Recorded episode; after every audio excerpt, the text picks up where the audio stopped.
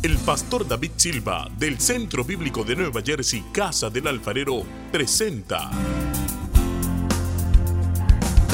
desde la sede principal en Morristown, Nueva Jersey, su programa Vida Abundante, un mensaje de restauración, transformación y edificación. Y ahora con nosotros nuestro pastor David Silva. Y al tuviste compasión, porque. Estamos en un tema que se llama elegidos, porque tú fuiste elegido para un tiempo como este. Y dentro de elegidos estamos llevando la temática de reyes y reinas en entrenamiento. Levante su mano derecha y diga, yo estoy siendo entrenado para gobernar todas las cosas de la vida y preparándome para un día gobernar con Cristo en la eternidad. Póngase de pie, vamos a leer la palabra de Dios. Hoy solamente vamos a leer un versículo en Romanos capítulo 12.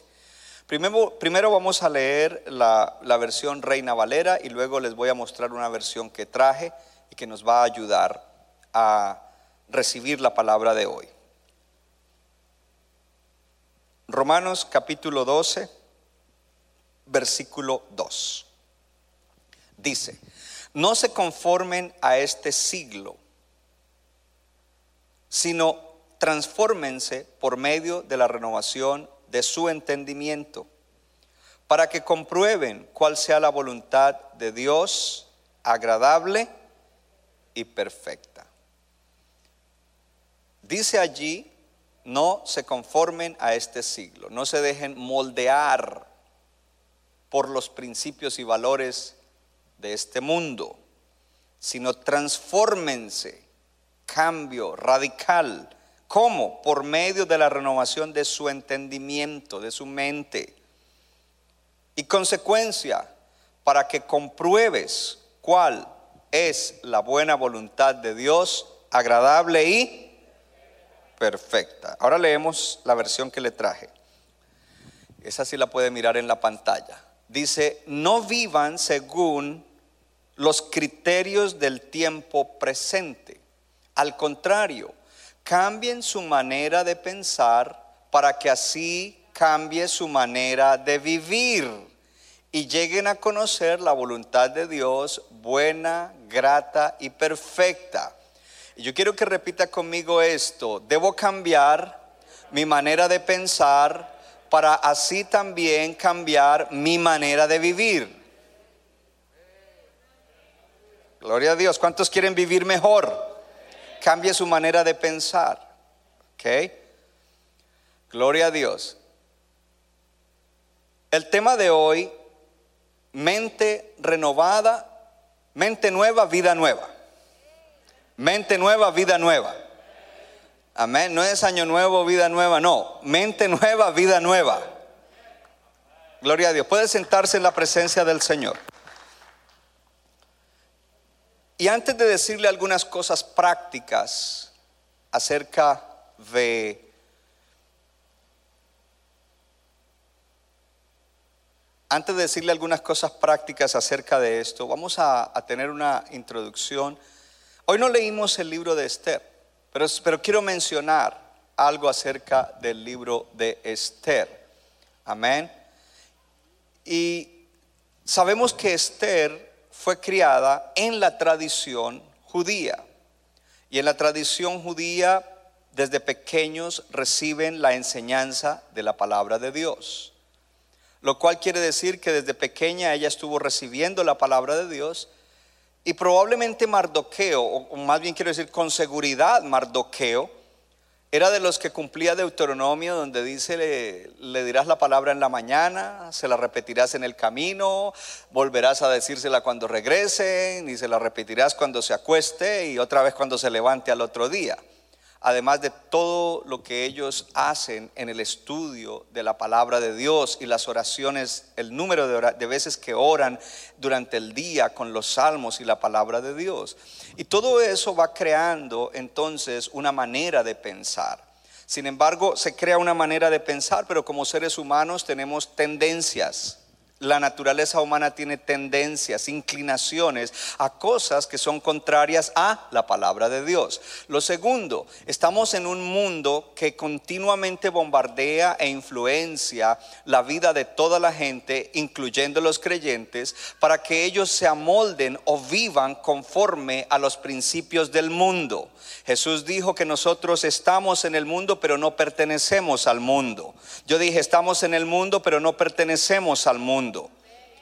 Entonces los valores del mundo, entonces eh, todo eso venía sobre ella, lo cual quiere decir que ella tenía que continuar renovando su mente, renovándose continuamente para caminar con Dios y en el plan de Dios y en el propósito de Dios. De lo contrario no podría, de lo contrario estaría por su cuenta y no se cumpliría el propósito de Dios. Pero incluyendo en todo eso también está que cuando ella eh, entra a participar para ser la reina, tiene que continuar renovando su mente también en otros aspectos y ya no verse como ella se veía antes de entrar a participar, sino verse con la fe de que Dios tiene un propósito para ella, que Dios le abrió una puerta de oportunidad y que en la providencia divina esa puerta de oportunidad la llevará a cumplir su propósito, pero también la llevará a ser bendición a mucha gente para la gloria de Dios. Y eso necesita renovación de la mente. Yo no sé si estamos aquí. Si ella seguía con su misma mentalidad anterior, ella no iba a poder accesar eso y lograr y entender el propósito de Dios. Pero ahora ella está en un proceso de continuamente renovar su mente y de entender para qué Dios la quiere ahí, por qué Dios la ha puesto ahí y cómo tiene que funcionar allí. Porque aunque tiene que aprender cosas de, lo que ella va a hacer, de, su nuevo rol, también tiene que renovar su mente. Y algo interesante es que Dios tiene oportunidades para nosotros en la vida. Y, y, nosotros por lo general nunca estamos listos para entrar en la oportunidad que Dios tiene para nosotros. Es decir, que a veces Dios abre una puerta y uno dice, wow, ahora eh, puedo entrar a hacer esto, puedo desempeñar esto, se me abrió la puerta, pero yo no estoy preparado. Y la gran mayoría de las veces no estamos preparados para ejercer eso que Dios quiere que ahora ejerzamos. Pero hay una preparación que sí debe estar en nosotros y es la preparación de la mente. Mental y espiritualmente debemos estar preparados. A través de renovar la mente podemos entonces decir, yo sé que Dios tiene un propósito, yo no sé cómo se hace eso, yo no sé cómo ejercer ese rol, pero sé que Dios tiene un propósito, yo voy a entrar en eso y en eso entonces voy a ir creciendo y voy a ir mejorando en el nuevo rol y Dios se va a glorificar en mi vida. Pastor, ¿y cómo, cómo funciona eso? Bueno, hace tres años y medio eh, entré en el gobierno de Morristown y cuando se dio la oportunidad, la verdad yo no sabía cómo funcionaba eso. Una cosa sí entendí clara para poder hacerlo y es que era la voluntad de Dios que entrara ahí. Pero cuando entré yo no sabía nada de eso. Pero entré con una actitud de estar preparado espiritualmente sabiendo que Dios tenía un propósito. Si mental y espiritualmente no estoy preparado, no lo puedo hacer. Esa es la más importante. Porque alguien puede inclusive tener un conocimiento y de pronto hasta alguna experiencia y sin embargo fracasar porque no está entendiendo el propósito de Dios.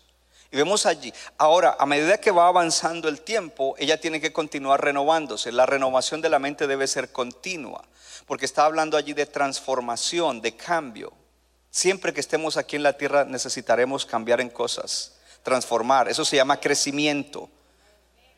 Crecimiento. Eh, la Biblia lo llama también prosperidad. Dice, así como prospera tu alma. Es un proceso de mejoramiento. Otra palabra es santificación. La santificación es un proceso en el cual cada vez somos mejores. Y mejores significa cada vez nos parecemos más a Jesús humano. Por la palabra de Dios y con la ayuda del Espíritu Santo, porque no son programas de automejoramiento humanistas. Hello, ¿hay alguien aquí? Sino es el programa de Dios para los hijos y las hijas de Dios. Y aquí la palabra comienza a hablarnos de una manera extraordinaria. De, eh, en la versión que yo le traje dice, no vivan según los criterios, no vivan según los principios, no vivan según el mundo está influenciando. Mire, Usted tiene que saber que usted está en este mundo, pero no pertenece a este mundo, y que en el mundo hay una agenda muy grande para moldear su vida. para influenciarla. Y si nosotros no somos cuidadosos con eso, probablemente yo lo llamo así, y, perdóneme si a alguno no le gusta, pero yo lo llamo un cristiano sancocho, que tiene un poquito de yuca, un poquito de papa, un poquito de carne de cerdo, un poquito de carne de res, un poquito de pollo, ¿cierto? ¿Por qué? Porque tenemos un poco de la palabra de Dios y un poco de las cosas del mundo. El mundo quiere influenciarnos y moldearnos. Para eso el mundo tiene muchos canales como la prensa, los medios de comunicación, hoy en día la internet y todos los medios que se mueven a través de la internet. Quieren moldearnos. Y muchas veces el creyente adopta estilos de vida, adopta principios, adopta creencias que se vuelven en estilos de vida que son del mundo y que no son de Dios. Y ahí es donde nosotros tenemos que ser cuidadosos porque ahorita en el primer punto usted va a ver que una de las primeras cosas para renovar la mente es descubrir qué tipo de principios del mundo están todavía en nosotros y que debemos cambiar por los principios de Dios, es decir, renovar nuestra mente, porque como tú piensas, así tú eres, y adoptar esas nuevas creencias.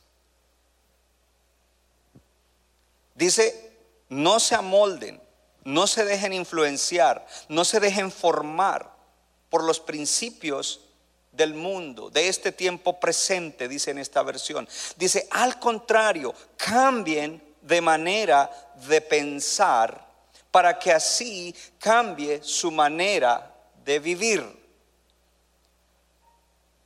Termina diciendo, para que lleguen a conocer la buena voluntad de Dios de hecho, en, la versión que traje es la voluntad de Dios, buena, grata y perfecta. Qué importante conocer la voluntad de Dios para cada cosa en la vida, para cada aspecto de la vida, para cada situación de la vida. Conocer la voluntad de Dios. Y en la Reina Valera dice, dice, eh, para que ustedes puedan comprobar cuál es la voluntad de Dios, para que puedan comprobar la buena voluntad de Dios, agradable y perfecta. Diga conmigo, comprobar. Diga fuerte, comprobar la voluntad de Dios. Sabe que mucha gente dice, ¿y cuál será la voluntad de Dios en esto? Y de pronto saben, bueno, sería esto, pero eh, dicen, no estoy seguro, pero tú lo puedes comprobar. ¿Cómo lo puedes comprobar? Cuando tienes una mente renovada. Puedes comprobar que esa es la voluntad de Dios. Lo cual significa que tú estarás seguro que esa es la voluntad de Dios, esa es la manera de obrar y de vivir en esa área de tu vida y no tendrás ninguna duda, puedes comprobarla. Pero también puedes comprobar la situación en situaciones en las cuales se requiere la intervención milagrosa o sobrenatural de Dios. Y llegar a entender cuál es la voluntad de Dios y ponerse de acuerdo con el cielo y a través de la fe se manifiesta el milagro de Dios. A veces necesitamos sabiduría divina, diga conmigo sabiduría de Dios, para tomar decisiones en la vida, para enfrentar situaciones adversas. La sabiduría divina no es la sabiduría del hombre. De hecho, la sabiduría del hombre dice que es demoníaca. Tiene que ser sabiduría divina. Necesitamos un consejo sabio, lleno de la sabiduría de Dios, para poder enfrentar ese problema, para poder salir adelante en eso. Y eso, es una, eso, eso requiere un proceso sobrenatural, porque si es divina, no sale de los hombres, sino que viene de Dios a través de su palabra y por medio del Espíritu Santo. Pero cuando la mente no está renovada, la mente no renovada rechaza lo que es de Dios, rechaza la sabiduría divina y entonces pone lógica y dice, no, según, según la lógica, según lo que puedo ver aquí, comprobar aquí, este no es el camino porque si tomo ese camino creo que voy a quedar mal. Mientras tanto Dios dice, ese es el camino y no vas a quedar mal porque es la manera como yo he establecido que se haga y si lo haces así vas a ser bendecido. Pero cuando la mente no está renovada, rechaza ese consejo de sabiduría humana y muchos piden consejo, pero al final hacen lo que ellos pensaron que deberían hacer, que es con sabiduría de hombres, con sabiduría humana. Ahora, cuando hablamos de situaciones en las cuales se requiere un milagro, muchas veces no se cree en el milagro, no se cree que Dios puede obrar un milagro. ¿Por qué? Porque el conocimiento, el razonamiento, la lógica humana dice, no, pues ahí ya no hay nada que hacer pero para Dios todo es posible. Y para los que creen en Él todo es posible. Pero para eso hay que tener una mente renovada. O sea que la mente, renova- la mente no renovada es un impedimento para que la voluntad de Dios se haga en nuestra vida. Y dice al final que la voluntad de Dios es buena voluntad, perfecta y agradable. Yo dije que la voluntad de Dios es buena voluntad, perfecta y agradable. Ahora, ¿se acuerda la semana pasada? Dice, pongan la mira en las cosas de arriba. Y yo dije, con un ojo arriba y otro acá abajo, porque ponemos la, mirada en las cosas de arriba para vivir bien aquí. Porque los otros extremos son vivir como, como los pavos, solo mirando para abajo y solo las cosas terrenales y lo que se puede hacer natural, humanamente, lógicamente, según el razonamiento natural del hombre. O puede ser alguien súper espiritual que camina en las nubes y no ha puesto los pies en la tierra y, decir, todavía vivo en la tierra y debo poner la mirada arriba para recibir la revelación que me ayudará a vivir exitosamente en la tierra, en todas las cosas. Porque todas las cosas que Dios te ha dado son importantes. Tu familia es importante, tu matrimonio es importante, tu salud es importante, tus labores son importantes. Todo lo que Dios te haya dado en la tierra es importante. La vida que Dios te dio para vivir en la tierra es importante. Gloria a Dios. Dios tiene un propósito para tu vida. Habrá alguien que dice, yo lo creo, lo creo, lo creo. Si no lo cree, renueve la mente y créalo, hermano, porque ese es el propósito de Dios. Entonces dice, pongan la mirada en las cosas de arriba para que vivan y bien aquí. Y en todo ese capítulo hablamos la semana pasada, lo primero que dice es que eh, despójense, quítense eh, el, adulterio, la fornicación, la avaricia que es idolatría. Y luego más abajo dice, si ponen la mirada arriba, no solamente quítense eso, pero también dejen las iras, los enojos, las griterías y todas las cosas que dañan las relaciones entre nosotros, gloria a Dios, y en las familias y en los matrimonios. Y luego más entonces comienza a decir algo interesante. Dice, eh, dice, renuévense, quítense el vestido viejo y pónganse el vestido nuevo. Haya una renovación, gloria a Dios. Y da un consejo extraordinario, porque la renovación tiene que ver con eso. Ya se lo dije, pero se lo voy a mostrar en la palabra. Dice allí, dice que nosotros debemos estar llenos de la palabra de Cristo. Dice que more en abundancia la palabra de Cristo. Que la palabra de Cristo more en abundancia en ustedes. Que la palabra de Cristo habite en abundancia en cada uno de ustedes. O sea que está diciendo cómo es que esto funciona. La palabra de Cristo debe vivir, habitar, morar en nosotros en abundancia. Cuando no leemos la palabra, cuando no meditamos en la palabra, cuando no oímos la palabra para meditar, la palabra de Dios estará escasa dentro de nosotros. Pero yo le estoy hablando a un pueblo que ama a Dios y ama su palabra y dice, yo quiero llenarme de la palabra, yo quiero que la palabra de Dios habite en abundancia dentro de mí. Esa es la primera parte. La segunda parte es que todo esto se opera en nosotros para ser transformados por medio de la obra del Espíritu Santo de Dios. Porque si el Espíritu no está, será solamente letra que mata. Gloria a Dios. Pero Dios dice, es también con mi Espíritu, es a través de mi Espíritu que ustedes van a poder renovar su mente y ser transformados. El Espíritu tomará la abundancia de palabra que vive dentro de ti y entonces comenzará a trabajar en tu vida. Pero si tu vida no está llena de la palabra, el Espíritu Santo no tiene la materia prima con la cual puede trabajar para renovar tu mente y para transformar tu vida y que cada vez vayas de gloria en gloria, cada día de gloria en gloria, pareciéndote más a Jesús, gloria al Señor. Está diciendo allí que el Espíritu Santo es el que debe influenciarnos que nosotros debemos estar bajo la influencia, bajo el control, bajo la dirección del Espíritu Santo. No me gustó esa palabra, bajo, eh, pastor. Por supuesto que no te gusta y a mí tampoco, porque está el yo, está el ego, está el orgullo. Y si hay algo que nos impide renovar nuestra mente y ser transformados, es el orgullo. El orgullo se manifiesta primero aquí, hermano, que nos creemos muy inteligentes. Y ahorita le voy a dar un ejemplo. Entonces, cuando la palabra de Cristo está habitando en abundancia en uno y hay una relación viva con Dios y el Espíritu Santo entonces está influenciando nuestra vida con esa palabra, toda nuestra energía mental, emocional y espiritual se redirige hacia Dios. Y eso hace que nosotros vivamos bien aquí en la tierra. No dije sin problemas, no me malinterprete, pero al contrario, tú manejarás los problemas mejor que tu primo inconverso. Y tu primo dirá, ¿y cómo saliste de eso? Yo tengo un Dios que todo lo puede. Y Él tiene una palabra poderosa que es remedio para todas las cosas de la vida. ¿Cuánto le dan gloria a Dios?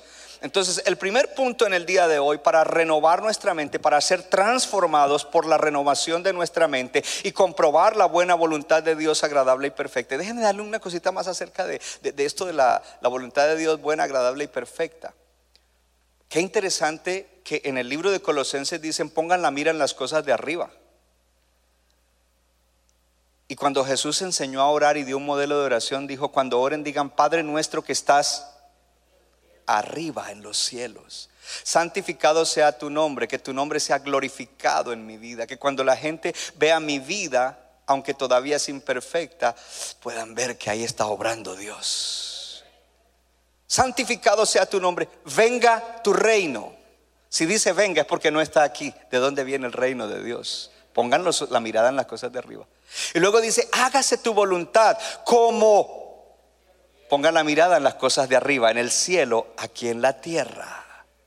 Y cuando hay esa conexión y puedo entender cuál es la voluntad de Dios en el cielo, entonces voy a aplicar eso aquí en la tierra y voy a ser exitoso, voy a ser victorioso, voy a salir adelante, voy a ser alguien que glorifica a Dios.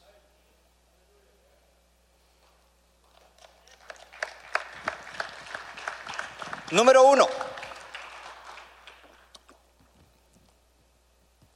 Para que tengas mente nueva, vida nueva. De hecho, esto de la transformación no es en una estación de la vida y ahí ya me gradué. No, es toda la vida. Porque transformación habla de proceso continuo que terminará cuando lo veamos a Él cara a cara. Proceso continuo.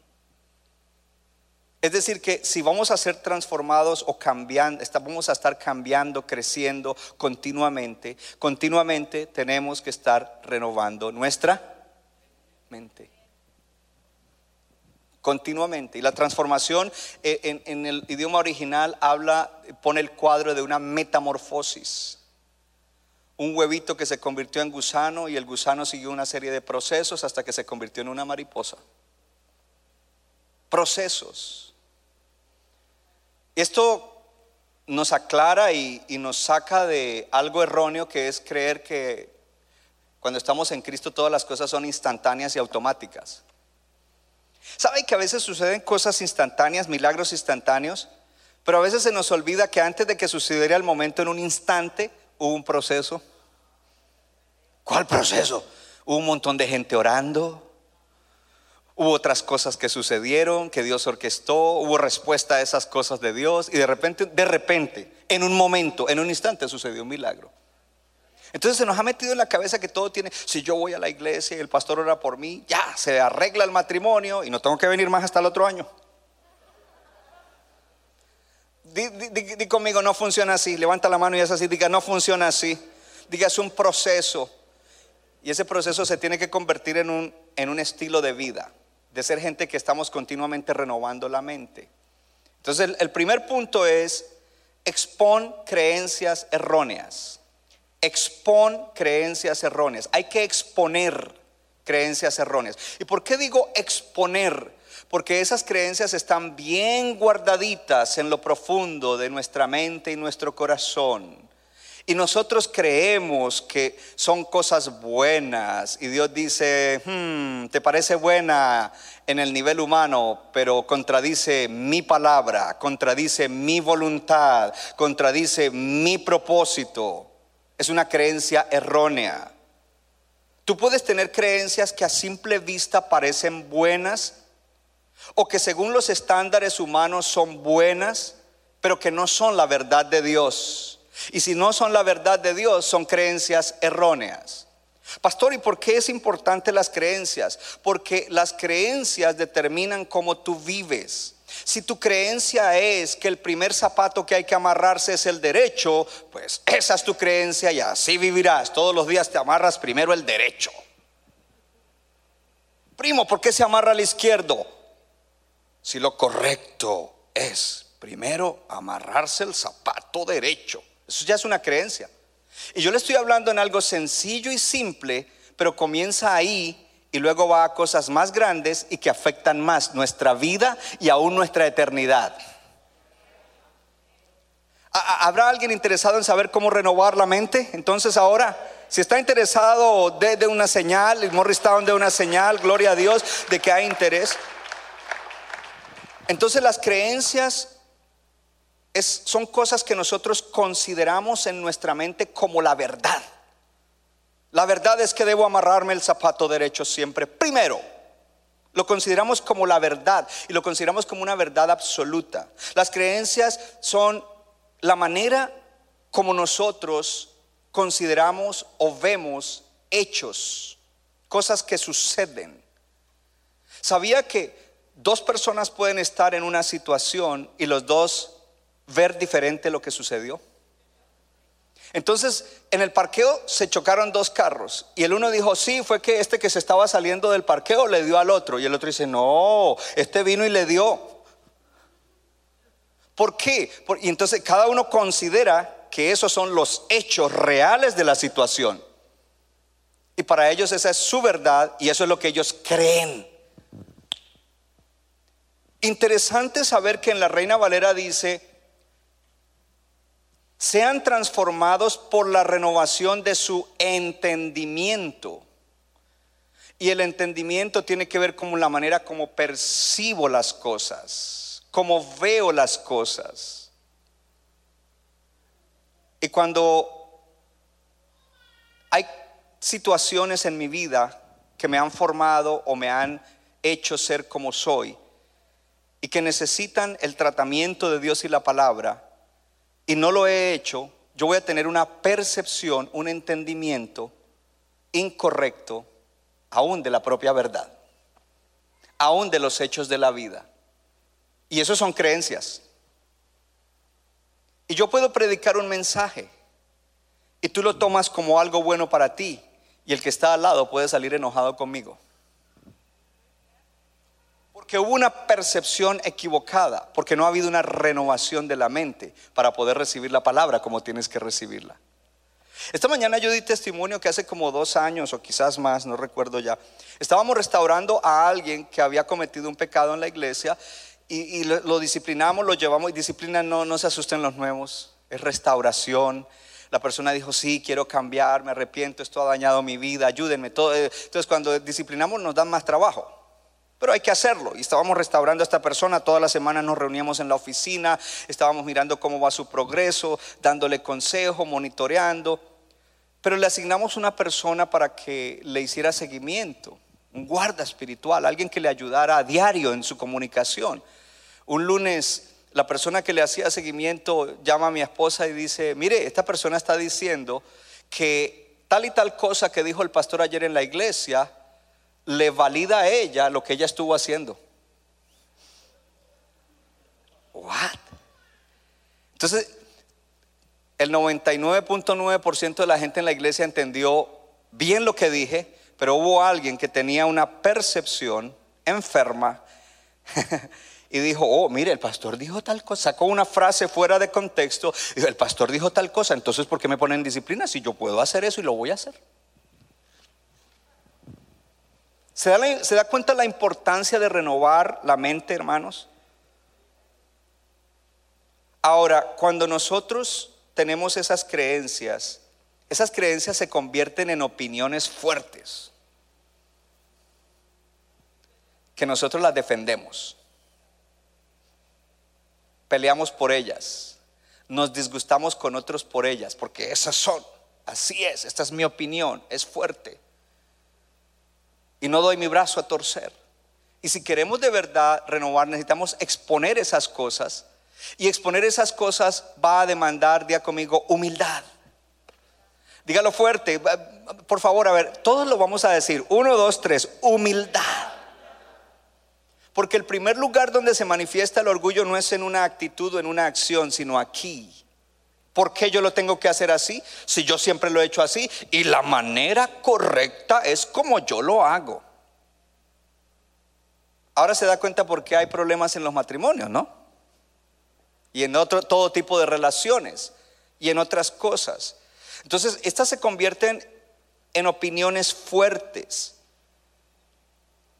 ¿Por qué? Porque esa persona ha desarrollado ese patrón de pensamiento.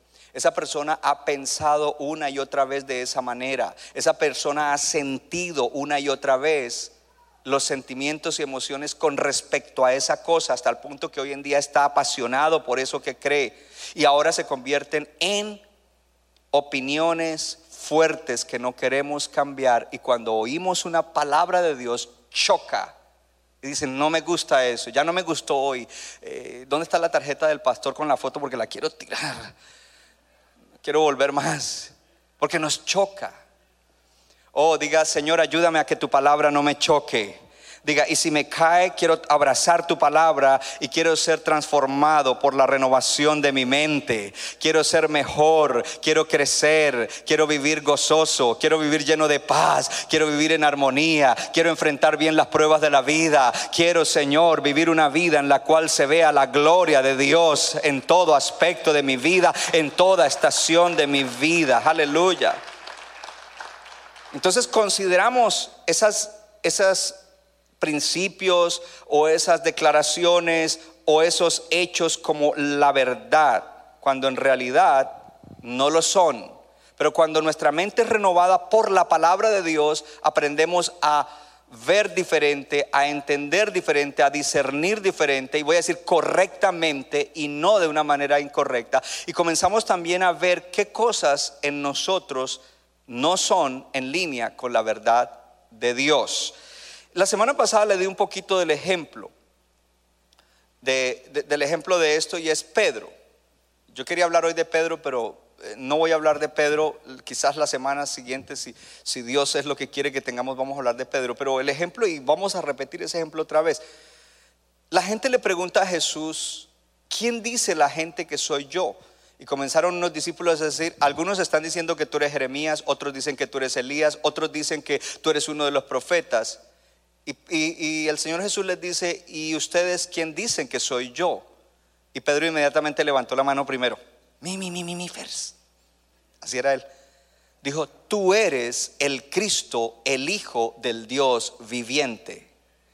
Y el Señor le dice, muy bien, Pedro y eso no te lo reveló ser humano, sino mi Padre que está en los cielos. De alguna manera pusiste tu mirada arriba y el Padre te reveló que yo soy el Cristo, el Mesías, el Salvador, que he venido a la tierra para traer redención a la humanidad. Ahora dése cuenta que en ese aspecto Pedro había renovado la mente. Pero ahora que el tema está en la mesa y que Pedro ha recibido la revelación de que Cristo, que Jesús es el Cristo, entonces el Señor aprovecha y dice, bueno, by the way, como soy el Cristo, esto es lo que me va a acontecer. Y comienza a hablar de todo lo que le va a pasar y de todos los sufrimientos y de toda la cruz. Y cuando él termina de hablar, Pedro le dice, Señor, de ninguna manera eso te pase. ¿Cómo se te ocurre? Tú eres nuestro rabino, nuestro pastor, nuestro amigo. No, no, no, eso no te puede pasar. Podrías vivir hasta los 87. ¿Cuántos milagros harías hasta los 87? ¿Cuánta gente recibiría la palabra hasta los 87? No, no, no, no, eso no te puede pasar. ¿Y qué le dice Jesús? Apártate de mí, Satanás porque me eres piedra de tropiezo, porque no pones la mira en las cosas de Dios, sino en las cosas humanas, naturales, terrenales.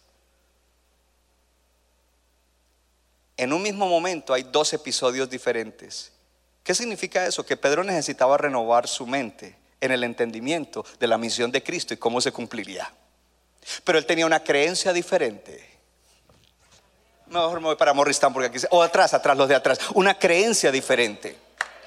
Que tenía que entonces cambiarla para poder aceptar cómo es que Cristo iba a cumplir la misión. Y que Cristo tenía que cumplir la misión, o si no, no habría salvación y redención para la humanidad. Esto nos habla a nosotros acerca de las creencias. Más adelante en el mismo pasaje, o ahí mismo enseguida, el Señor dice, y el que quiere seguirme, el que quiere venir detrás de mí, el que quiere venir en pos de mí, niéguese a sí mismo, niéguese a sí mismo, niéguese a sí mismo. ¿Qué es niéguese a sí mismo? Deje de pensar como piensa humanamente y comience a pensar conforme a lo que Dios ha establecido. Renueve su mente. Niéguese a sí mismo. Deje el orgullo de decir esta creencia es correcta y lo que dice la palabra no está bien. Niéguese a sí mismo, tome su cruz y sígame. Es lo que le dice el Señor a Pedro. Niégate a ti mismo. Comienza a examinar que eso que crees no es la verdad. Expone esa creencia errónea para que puedas alinearte conmigo, con mi palabra, con mi plan de salvación, con lo que yo voy a hacer, con mi misión y también con tu rol dentro de ella. Porque Pedro, si tú no crees eso, entonces no vas a cumplir el rol que tienes en todo este asunto. Afectan estas creencias y a veces nosotros tenemos áreas en nuestra vida en que las creencias son equivocadas. Y a veces son principios para el manejo de áreas de nuestra vida. Cómo manejamos el matrimonio, la crianza de los hijos, la economía, eh, tantas cosas que, tenemos que manejar en la vida y, y, no usamos los principios de Dios porque tenemos maneras que creemos que es la correcta y así le dio resultado a mi tatarabuelo y a mi bisabuelo y a mi bisabuela y esto y lo otro y así yo lo voy a hacer y a mí nadie me cambia y yo, y Dios dice, Ahora, ¿saben qué es lo tremendo? Que humanamente hablando, lo que Pedro dijo no era malo. ¿Cuántos de ustedes, si su líder de casa de esperanza o de sector o lo que sea, le dice, hermano, mire, yo voy a ser un mártir, a mí me van a tomar, me van a preguntar que si niego a Cristo, no lo voy a negar y me voy a morir. Y usted diría, ok, muy bien. No, usted diría, no, ¿cómo es eso? ¿Qué podemos hacer? Yo no quiero que, que te pase eso. ¿Sí o no? humanamente está bien. Pero no quiere decir que porque humanamente está bien, está bien delante de Dios. Porque los pensamientos de Dios son más altos que los de nosotros. Y los caminos de Dios son más altos. Y ahí es donde tenemos que renovar la mente. Porque a veces rechazamos la palabra de Dios porque no nos parece, porque no tiene lógica, porque como que no, no me hace clic. Hey, ahí es donde entra la fe. Y a no ser que tú tengas una mente renovada, tú no puedes tener fe. Oh, te lo voy a repetir, si tú no tienes mente renovada, no puedes tener una verdadera fe. Pero cuando la mente es renovada, tú tomas la palabra y entonces lo puedes creer en el corazón y decir, aunque esto no me parezca, aunque en lo humano no tiene sentido, aunque no es algo lógico humanamente hablando, si Dios lo dijo, así es. Y si Dios lo dijo, así se hará. Y si Dios lo dijo, tendrá éxito de esa manera. Es la única manera. Y ahí es donde entonces podemos nosotros avanzar en la renovación de la mente, pero eso es a través de exponer creencias erróneas, lo cual te da una tarea y es comenzar a mirar cosas en tu vida, áreas de tu vida donde tienes creencias erróneas. ¿Ok? Porque muchas de nuestras creencias, por lo general, no están basadas ni en la verdad de Dios. Levante su Biblia y diga, esta es la verdad de Dios y muchas de nuestras creencias no están basadas en la verdad de Dios o no están basadas, ¿cierto?, en la interpretación correcta de la verdad de Dios. O en la interpretación correcta de los hechos. Y ahí es donde entra la renovación de el entendimiento. Sean transformados por la renovación de su entendimiento, porque el entendimiento es el que da interpretación. ¿Cuánto le dan gloria a Dios? Gloria a Dios. Interpretación, muy importante. No fue el que estaba saliendo en reversa el que le dio, fue el otro el que le dio. Los dos vieron el mismo evento, interpretaron diferente. ¿Por qué lo interpretaría así? Ah, porque es que a aquel le cayó mal el chofer de ese carro porque le recordó inconscientemente a alguien que le había hecho algún mal. ¿Se da cuenta la salud emocional? Y lo que nos ha marcado y ha hecho caminos en nosotros. ¿Sabe que si usted pone esto en práctica, usted se va a reconciliar con mucha gente a la cual usted le ha dado la espalda? Ok, Morristown. A ustedes les va a servir.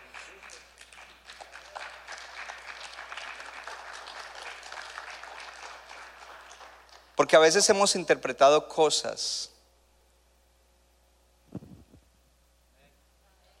que en realidad no son lo que nosotros interpretamos. ¿Y sabe quién le ayuda? Sí, Satanás, el diablo, sus demonios. Porque Él vino para robar, matar y destruir. Hay que cuestionar y examinar nuestras creencias, la manera como hacemos las cosas, en áreas donde sabemos que no hay mediocridad, algo no está funcionando bien. Tenemos que examinar la interpretación de las cosas. De lo contrario estaremos pegados a creencias erróneas. Diga conmigo creencias erróneas. De lo contrario, interpretaremos los hechos y las cosas que suceden y aún hasta a las personas de manera incorrecta. ¿Sabe que eso roba el gozo? Algo que causa la renovación de la mente es que nos volvemos gente gozosa de verdad. Y el gozo no depende de que estén pasando cosas buenas, el gozo depende de que podemos tener una relación fuerte con Dios y saber que Dios tiene control de todo y que Dios nos ama, que Dios tiene un propósito y que aún en medio de las dificultades Dios va a sacarnos adelante. Oh, todo lo que es Dios y todo lo de Dios comienza a producir eh, felicidad. Lo contrario no, no crea felicidad, crea eh, tristeza, crea duda, crea eh, ansiedad. Entonces, la verdadera felicidad no es porque sucedan cosas buenas, la verdadera felicidad es cuando nosotros podemos abrazar a Dios y la verdad de Dios y comenzar a fluir en una vida que está caminando en la voluntad de Dios que es buena, perfecta y agradable. Pero para eso requiere que creamos bien, que tengamos creencias correctas, creer bien, para establecer esos caminos de la verdad. Amén. Entonces viene el segundo punto. Y ahorita esto va aclarándose más. ¿Cuántos están diciendo esto me sirve? Dígalo fuerte, esto me está sirviendo. Porque hoy es más como enseñanza, no tanto prédica. Lo segundo es permanece positivo. Permanece positivo. Para renovar la mente exponemos creencias equivocadas, entendimiento de cosas, percepción, por cualquiera que sea la causa, descubrimos cómo Dios nos sana y podemos comenzar con la palabra y con esa comunión a mejorar y a crecer. Pero lo segundo es permanecer positivo. Y yo no le estoy hablando de positivismo humanista, yo le estoy hablando de ser positivo espiritualmente hablando. Entonces, para, el que dice, no, ya no me gustó porque eso el positivismo es del humanismo, eh, dígame, ¿qué hay negativo en Dios? Jesse, ¿Dios tiene algo negativo? ¿Es negativo en algo? Ok, good. Good. Entonces sí podemos hablar de eso, ¿no? De hecho, cuando usted mira a José, ¿usted cree que José era positivo o negativo? No los oigo. José el del Génesis, no dije José el que está sentado al lado suyo, José el de Génesis. Daniel, ¿era positivo o era negativo? Usted lea y usted va a ver si era positivo o negativo. Pero la mayoría de nosotros estamos programados negativamente.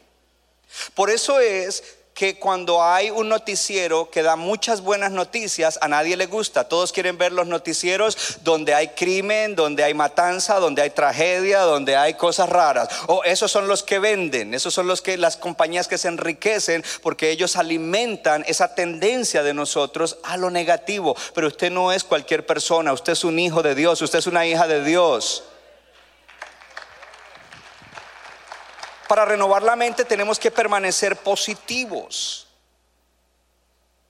¿Qué es positivo? Positivo es que cuando estás pasando por una prueba, tú puedes levantarte y decir, Dios hace obrar todas las cosas para bien para los que le aman. Yo lo amo, por lo tanto esto negativo que está pasando va a, a resultar en algo bueno porque lo amo y porque Dios tiene un propósito para mi vida. Estás pasando por una prueba, levántate Dios tiene control de todas las cosas, Él es soberano, yo soy su hijo y no creo que Dios esté admirado, aterrado y asustado de lo que me está pasando. Así es de que voy a esperar en Él y voy a creer en sus promesas, voy a creer en su misericordia, voy a creer en su gracia, voy a creer en la revelación de su propósito, porque aunque al final el resultado no sea el que yo quiero, Dios se va a glorificar y Dios me va a dejar saber que ese era su propósito y voy a quedar contento, tranquilo, feliz equilibrado y no desconvalvulado. debemos permanecer positivos. Si una persona tiene 10 experiencias diarias y de esas 10 tiene 5 experiencias, vamos a decir, neutrales, ni bueno ni malo, lo normal del día, cuatro experiencias positivas, cosas buenas que le sucedieron y una experiencia negativa, ¿sabes con cuál experiencia se va a dormir? Con la negativa. Pero ¿cómo es posible si eran cuatro positivas? Porque lo negativo es lo que se queda. Porque tenemos esa tendencia.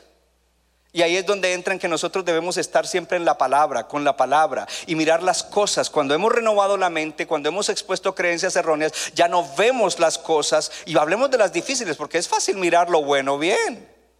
Pero cuando las cosas no están bien, entonces no, no miramos negativamente, ahora miramos a la luz de la palabra de Dios, a la luz de la sabiduría de Dios, a la luz de la voluntad de Dios, a la luz del propósito de Dios. Oh, eso requiere una renovación de la mente, gloria a Dios. Para que podamos nosotros mirar correctamente las cosas. ¿Cuánta gente se queja y que no? Que... Yo pregunto, levante la mano todo el que tiene techo.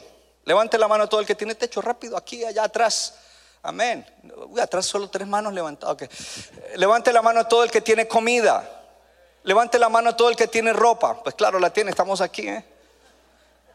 Ahora piensa cuántas veces te has quejado y estás mejor que mucha gente en el mundo, en otras naciones, en otros lugares que no tienen techo, no tienen ropa y no tienen comida. No tienen las tres cosas. Sin embargo, nosotros estamos mirando aquí algún aspecto de nuestra vida donde hay una necesidad y estamos mirando lo negativo en vez de mirar, oh, yo soy bendecido. Wow, tengo un techo, tengo un apartamento, tengo una casa, tengo un cuarto, tengo trabajo, tengo ropa, tengo alimento, puedo comer tortilla y frijol y nadie me lo, niega, gloria a Dios. Puedo comer arroz y habichuela, qué bueno. Puedo comer frijol y bandeja paisa.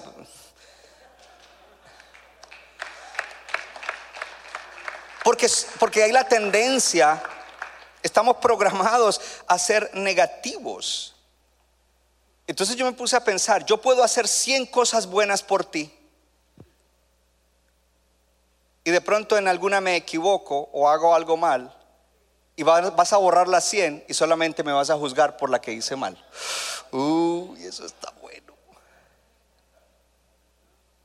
¿Y por qué vas a juzgar mi carácter por un error o por una cosa mala que hice? Una sola cosa no determina mi carácter. Porque somos negativos. Creo que esto le va a ayudar mucho a los matrimonios. Varón, más son las cosas buenas y positivas que tu esposa ha hecho y siempre hace por ti que la negativa que estás mirando. Por lo menos las hermanas aplaudan. Yo sé que los hermanos no...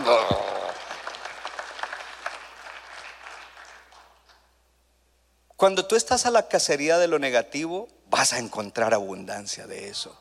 Pero cuando tú estás a la casa, ¿cómo renueva uno estando a la cacería de lo positivo? Ah, mi, mi esposa me, me dijo algo que no me gustó, pero me cocinó la comida favorita y me la sirvió. Y me dijo que hoy lava los platos ella. Uh. No importa lo que dijo. Todos se nos zafa algo de vez en cuando. Pero cuando estamos a la cacería de lo negativo, estamos mirando lo negativo y entonces quitamos lo bueno, lo positivo, las buenas virtudes que hay en los demás y también en los eventos y en las situaciones y en las condiciones que estamos viviendo. Sí tenemos necesidades, sí enfrentamos problemas, pero muchas veces estamos enfatizando lo negativo. ¿Y sabe que es ese negativismo? Es el que tiene a mucha gente enferma hoy en día emocional y mentalmente. Si usted está todavía pegado a las noticias, CNN, Telemundo y todo eso, deje de mirar eso. Porque mucha de la gente que habla hoy en la nación acerca de la pandemia habla negativo. La, la pandemia es real, hay que seguirla enfrentando, hay que seguir buscando la solución, hay que seguir trabajando en eso. Pero hoy hablan como si estuviéramos en marzo del año pasado. Y esa no es la verdad. En marzo del año pasado no estábamos congregados, hoy estamos congregados. Las hospitalizaciones han bajado, los contagios han bajado y todavía siguen diciendo un montón de cosas y, hablando negativo y alimentando lo negativo. Y mucha gente encuentra uno, gente asustada, gente con miedo, gente que no quiere vivir libremente porque, ay no, yo no hago eso, ay no, yo hago. Pero ponte la máscara, no, no, no. ¿Cuánto le dan gloria a Dios?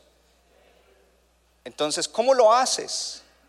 Lo haces a través de mantener las cosas buenas que te suceden.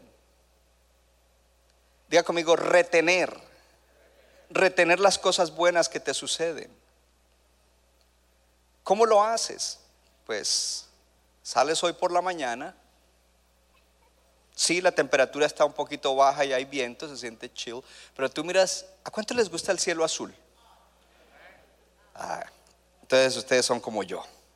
O si hay algo que a mí me, me hace el día es el cielo azul.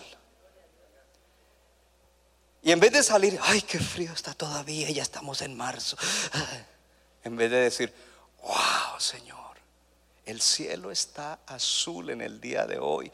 Me has regalado un día lindo. Señor, parece que ese cielo azul es como que me estás sonriendo porque el firmamento cuenta tu gloria. Ah, y lo miras por 10 segundos, 20 segundos, y no a la carrera como que lo tomas por sentado. Y se te olvidó que acabas de pasar 100 días grises con 40 pies de nieve. Se te olvidó eso. Y tomaste por sentado eso. Cuando oyes una palabra buena, en vez de tomarla a la ligera y si está bueno, igual. Wow, qué palabra, la voy a volver a pensar. Tomé la nota de esa frase con este versículo. Wow, eso lo necesito, lo voy a tomar. Lo voy a repetir, lo voy a pensar, lo voy a hablar, lo voy a pedir a Dios con, en oración con esa palabra. En vez de decir, "Mm, todo bueno. Y cuando sales, ¿y qué fue lo bueno? Oh, oh, que el cielo azul.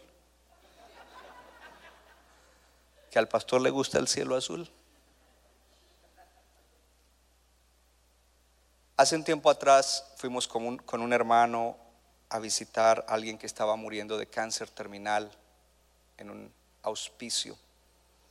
Y esta persona estaba lúcida y tranquila.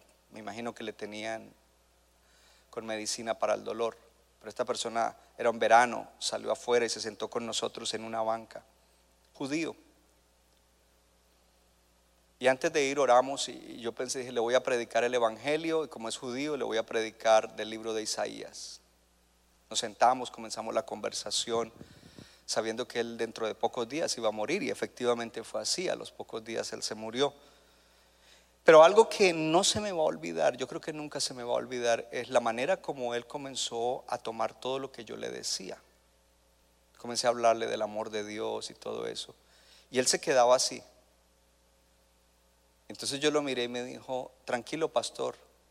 Eh, pues él habla, hablaba inglés, era solo de habla inglesa. Me dijo, I'm taking it in. I'm taking it in. Yo lo estoy absorbiendo. Sígame hablando porque yo estoy absorbiendo lo que usted me está diciendo. Yo estoy internalizando. Yo estoy interiorizando lo que usted me está diciendo. ¿Sabe que nuestra vida sería diferente y nuestra mente se estaría renovando si nosotros interiorizamos e internalizamos tanta palabra buena que recibimos? Porque cuando no lo hacemos, no tomamos tiempo para interiorizar, para internalizar esa palabra, se queda regada junto al camino. ¿Y qué pasa con la semilla que está junto al camino? Se queda por encima de, la, de, de, de las rocas. ¿Y qué pasa cuando se queda allí? Se queda en la superficie y cuando vienen los afanes de la vida y los problemas se ahoga porque no la interiorizamos. Si la semilla no es interiorizada, internalizada, no vamos a poder tener el beneficio de la palabra de Dios. La palabra de Dios es positiva, hermano, porque salvación, para mí la salvación es algo positivo. La vida eterna, el propósito de Dios, todas las cosas, hermano. Entonces, usted debe crear estrategias. Yo le estoy hablando ahorita de algo práctico. Le hablé del cielo. Ok, wow, qué cielo. Como que lo interiorizas y le das gracias a Dios. Eso hasta te cambia el estado de ánimo. Te pone una perspectiva diferente de Dios. Cuando recibes una palabra, cuando tú haces eso eh, y, comienzas a interiorizarla, ¿sabes lo que sucede? Esa, esa, palabra se comienza a grabar en la memoria y comienza a abrir un nuevo camino, un camino de fe, de fe verdadera. ¿Cuántos quieren fe? Gloria a Dios. Porque comienzas entonces a desarrollar creencias que están basadas en la verdad. Creencias que están basadas en lo verdadero. Y comenzarán a crear patrones de vida, patrones de pensamiento y patrones de vida que serán buenos, que serán excelentes. ¿Cuánto le dan gloria a Dios? Y entonces vamos al tercero y cerramos. En el tercero, el primero cuál era? Expon creencias erróneas. Y yo no estoy hablando solamente de, cosas doctrinales, estoy hablando, comienza con cosas que tú lo ves en el Evangelio y tú simplemente no lo practicas en las siete áreas de tu vida. Y por supuesto que la doctrina es importantísima. Lo segundo, ¿cuál fue el segundo? Dígalo de nuevo. Permanece positivo. Permanece positivo. Y eso comienza a cambiar, a traer un cambio en la actitud. Ya no hay una actitud errónea. Y lo tercero es reprográmate. Reprográmate. Nacemos programados con algunas cosas. Somos programados con otras en el camino, experiencias, enseñanzas y cosas. Y por eso la palabra de Dios continuamente nos dice, renueven la mente, renueven la mente, renueven la mente, renueven el espíritu de la mente. Entonces, esto se lo voy a dar en un ejemplo solamente que voy a dar de un área de la vida para que usted mire, los nuevos deben aprender esto, que nuestra vida no es una sola cosa, ni dos ni tres, hay siete componentes mayores de nuestra vida y dentro de ellos hay otros y hay detalles. Y por lo tanto nosotros debemos ponerle atención a toda nuestra vida y tener los principios correctos para cada área de nuestra vida. Primero está la vida interior, está alrededor de la, vida interior, que es nuestra vida espiritual y nuestra vida emocional, está la familia, está nuestra salud física, está la economía, está el intelecto, está el aspecto social y está el aspecto de servicio. Porque Dios te quiere bendecir para que tú seas bendición. Porque un creyente no recibe bienestar simplemente para estar bien, sino para servir a Dios. Yo dije para servir a Dios, para ser útil para Dios. Gloria a Dios. Entonces yo voy a hablar, yo voy a dar un ejemplo en un área y es en el área económica. Yo iba a dar tres áreas, pero no me da el tiempo. Siempre aspiro a, predicarles más de lo que el tiempo da. Y yo había preparado tres cosas. Había preparado identidad, relaciones y el aspecto del dinero. Pero yo le voy a hablar solamente del aspecto del dinero. Y es el ejemplo para que usted entonces en cada área de su vida se siente y comience a decir, yo voy a renovar mi mente. ¿Cuál es el objetivo? Expones creencias erróneas en cada área, comienzas a interiorizar la palabra de Dios y comienzas entonces a desarrollar nuevas maneras en las cuales tú quieres pensar. Comienzas a desarrollar creencias y estilos de vida nuevos. ¿Cuántos desde que llegaron a Cristo han cambiado en muchas cosas? Levante la mano, levántela para que los demás que no, que son nuevos vean. Todos. Y todavía seguimos cambiando. Y esto es algo lindo y maravilloso. Nuestra vida cristiana no es aburrida, es una vida de cambio, de transformación, de avance, de crecimiento. No nos quedamos estancados. Cuando, cuando no hay renovación de la mente, nos quedamos estancados en creencias y pensamientos y patrones viejos y de ahí no nos movemos para ningún lado y llegamos a viejos y ya usted sabe el resto. Gloria a Dios. Pero ese no es el propósito de Dios. Entonces, cuando tenemos creencias erróneas, cuando nuestra mente no se ha renovado en un área de la vida, debemos comenzar a buscar los principios para reemplazar lo que creemos, a renovar nuestra mente. ¿Cómo se hace? Entonces, cada uno de ustedes sabe cómo reacciona ante un problema económico. ¿Cómo reacciona usted ante una necesidad económica? Quizás hay pensamientos de temor, quizás hay pensamientos, ah, nunca hay suficiente, quizás hay pensamientos de eh, yo necesito tener más seguridad económica, quizás yo quiero tener más. Y, todo eso comienza a, no solamente a generar eh, eh, pensamientos, pero también emociones que pueden ser diferentes clases de emociones. Ya hablamos de una, el temor, tener miedo, tener miedo de que quizás no, va a tener lo suficiente, de que no la va a hacer, etcétera, ansiedad y otras cosas. Inclusive hay matrimonios que se rompen porque la economía no está bien, lo cual es absurdo, es ridículo, ¿cierto? Porque si usted es un creyente, usted sabe que Dios lo va a sacar adelante sí o sí y que para Dios su matrimonio es importantísimo y para sus hijos también, gloria a Dios. Entonces, cuando nosotros descubrimos esas cosas, debemos comenzar a decir, aquí hay un patrón en mi pensamiento y en mi corazón que tiene que cambiar. Yo debo eh, trabajar para crear un nuevo patrón, un nuevo camino de pensamiento. Y la, y la palabra comienza entonces a mostrarnos cómo enfrentar estas situaciones y cómo salir de estos moldes viejos, de estos patrones viejos y cómo comenzar a establecer. Pero algo que usted debe entender que se lo dije al comienzo, es que no es instantáneo con venir aquí, es con la tarea que usted hace en la casa. Ahora paremos un momentico. ¿A cuánto les cayó mal la palabra tarea? ¿Sí ve? Ahí hay un patrón. Tarea, yo me acuerdo cómo me daban tareas en, en la escuela. A muchos no les gustaba la tarea porque quería salir a jugar a la calle con los otros niños. Pero la tarea es algo bueno, es algo positivo porque sin la tarea no se aprende lo que se estudió en la escuela. Y si usted no hace la tarea de lo que aprende aquí, usted no va a cambiar, usted no va a mejorar la vida. Venir solamente no la hace, usted tiene que hacer la tarea y la tarea es algo bueno. O oh, establezca ese camino, la tarea es bueno, la tarea es positivo. Es como por ejemplo el trabajo. Hay personas que el trabajo es algo negativo. Uno encuentra personas que trabajo, ay, otra vez tengo que trabajar. El trabajo es algo bueno. Cuando Dios creó al ser humano, cuando todavía no había caído, le dio trabajo. Le dijo, hey, mira, todo esto comienza aquí a trabajar.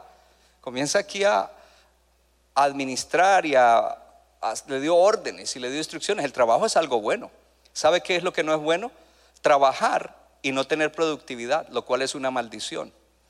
Pero los hijos de Dios trabajan y todo lo que sus manos tocan prospera. Usted tiene que cambiar esa manera de pensar pensamientos negativos. ¿Quiere que le hable más de pensamientos negativos? Algunos, ay, lunes otra vez. Y usted sabe que en el mundo hay un patrón y el patrón es que el lunes es lo peor. Y entonces, Dan God is Friday. Y uno encuentra a la gente y llega a algún lugar, oh, Dan God is Friday, gracias a Dios es viernes. ¿Qué tal si te levantas mañana y dice, Don God is Monday, gracias a Dios es lunes, hoy comienzo mi semana laboral, hoy comienzo una nueva semana, esta es la semana que hizo el Señor, me gozaré y me alegraré en ella. En esta semana Dios prospera el trabajo de mis manos, ayúdame a enfrentar las situaciones de la vida, hazme una bendición, esta semana va a ser una semana extraordinaria. Pero para eso hay que trabajar porque recuerde que hay caminos que no están abiertos y usted tiene que abrirlos, tiene que quitar la maleza y tiene que comenzar a reafirmarlos. Entonces, ¿cómo lo hace? Usted lo hace buscando escrituras, escrituras, la palabra de Dios. Entonces, en, este aspecto económico yo lo hice. Y lo hice como un ejemplo para ustedes, para que ustedes tomen el ejemplo y hagan la tarea en cada área. Entonces comenzamos con la primera escritura. Tranquilo que todo se lo traje molidito. Amén. La primera escritura. Y ya les voy a decir cuál es el objetivo. Entonces, ya hablamos de qué es la economía, la gente se pone ansiosa, no hay esto y lo otro. La primera escritura, Filipenses, léalo conmigo. Sé lo que es vivir en la pobreza y lo que es vivir en la abundancia. He aprendido el secreto de vivir contento en todas y cada una de las circunstancias, tanto a quedar saciado como a pasar hambre, a tener sobra como en escasez. ¿Quién decía esto? El apóstol Pablo testifica a través de lo que el Espíritu Santo le da para que testifique y dice, yo sé lo que es vivir cuando no tenía y sé lo que es vivir en abundancia. Yo creo que todos aquí viven en abundancia. Ah, usted bota comida, usted tiene su sótano lleno de un montón de cachivaches que no usa, usted tiene abundancia, yo estoy creyendo, pero usted también tuvo una época quizás en la cual no tenía abundancia y usted ha aprendido a vivir, aleluya, cuando no hay cosas y también ha aprendido a vivir cuando las hay. Y dice, he aprendido el secreto hello, de vivir contento, la importancia de una emoción positiva, de estar contento cuando hay escasez y contento cuando también hay abundancia. Dice, he aprendido que cuando no hay pollo, ni carne, ni pavo, pero en la nevera hay huevos y en la alacena hay arroz, el plato internacional es lo mejor, arroz blanco y huevo. Y déjeme la yema blandita para mojar ese arroz, gloria a Dios. Oh, contentísimo con el plato internacional aleluya. No tengo carne, no tengo steak, no tengo pechuga de pollo, pero tengo arroz y huevo. Oh, qué lindo. Gracias, Padre. Entonces dice, he aprendido el secreto de quedar saciado y también a veces de pasar. ojo, vamos a formar aquí, diga conmigo, una afirmación que se convierte en un patrón de pensamiento. Voy a renovar. Esto a muchos ahorita los sacudió. ¿Cómo yo voy a estar contento? Bueno, Número dos, porque esto te lo dice la palabra. Número dos, es versículo número dos. Génesis es la promesa que Dios le dio a Abraham y a ti. Te bendeciré y engrandeceré tu nombre y serás bendición. Yo no sé cuál es tu situación ahora, pero Dios te está diciendo, te bendeciré, engrandeceré tu nombre y serás bendición. Levante su mano y diga, Dios me bendecirá, engrandecerá mi nombre y seré bendición. Repita, y seré bendición y seré bendición. Oh, eso es maravilloso, porque significa que pasas una estación de necesidad, pero no toda la vida vas a ser un necesitado, sino que vas a crecer y vas a ser prosperado y vas a ser bendición. Ya no tendrás que estar pidiendo bendición, sino que estarás soltando bendición. Pastor, ¿cómo así ser bendición? Si Dios te da conocimiento y sabiduría, dalo al que lo necesita. Si tienes tiempo para ayudar a alguien, dale ese tiempo con ese conocimiento, con esa sabiduría. Si tienes un recurso económico que otro no tiene, dale a él, gloria a Dios. Sé bendición a alguien. Al que no tiene el evangelio, dale el evangelio, porque tú eres bendecido con la salvación y el evangelio, y tú vas a hacer bendición dándole el evangelio y la oración a aquellos que lo están necesitando. Entonces eso te cambia porque ya no estás en un papel de necesitado, de pobrecito y de víctima. Tú eres un hijo de Dios y eso comienza a cambiarte tu manera de pensar. La siguiente escritura.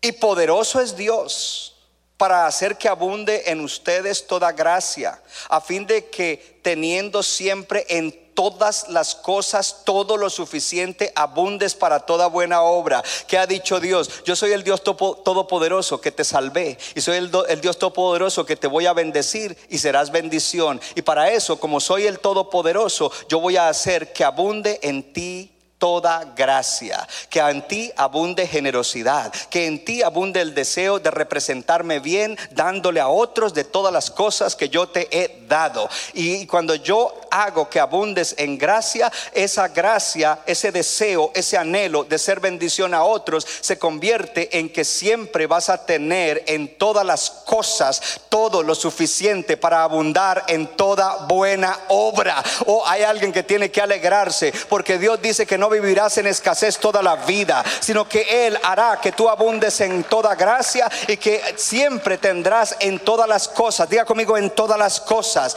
todo lo suficiente, diga todo lo suficiente. ¿Para qué? Para que hagas buena obra, gloria a Dios. Es decir, que no solamente tú sobrevivirás, porque no se trata de sobrevivir, se trata de que tú tengas surplus, que tengas exceso, para que tú puedas ayudar a, oh, yo no sé si hay alguien aquí, hermano, en esta tarde. Entonces, estamos formando un estamos cambiando algo. Y sí, la siguiente escritura no es con una sola escritura que se cambia un patrón de pensamiento.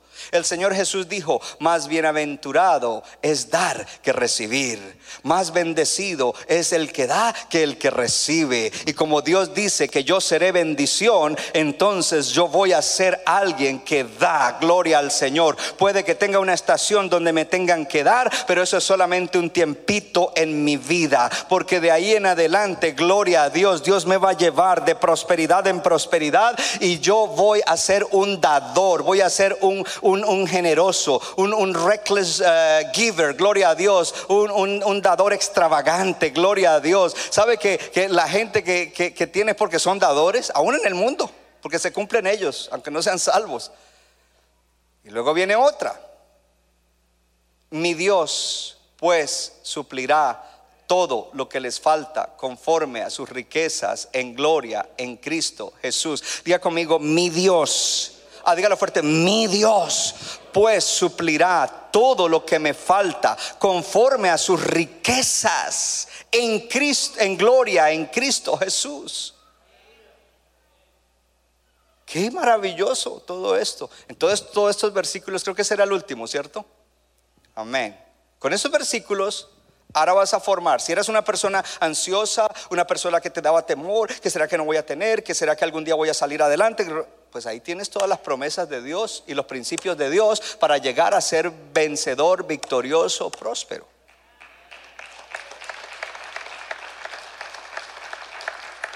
Tomas esos versículos y en una hoja de papel o en una aplicación en iPhone que se llama Notes, pásate iPhone.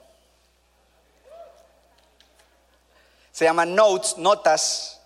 Tú haces una declaración, diga conmigo declaración. Diga declaración de la verdad de Dios. Y con esa declaración tú comienzas a batallar contra todo pensamiento, patrón de pensamiento y por ende estilo de vida que no es el verdadero.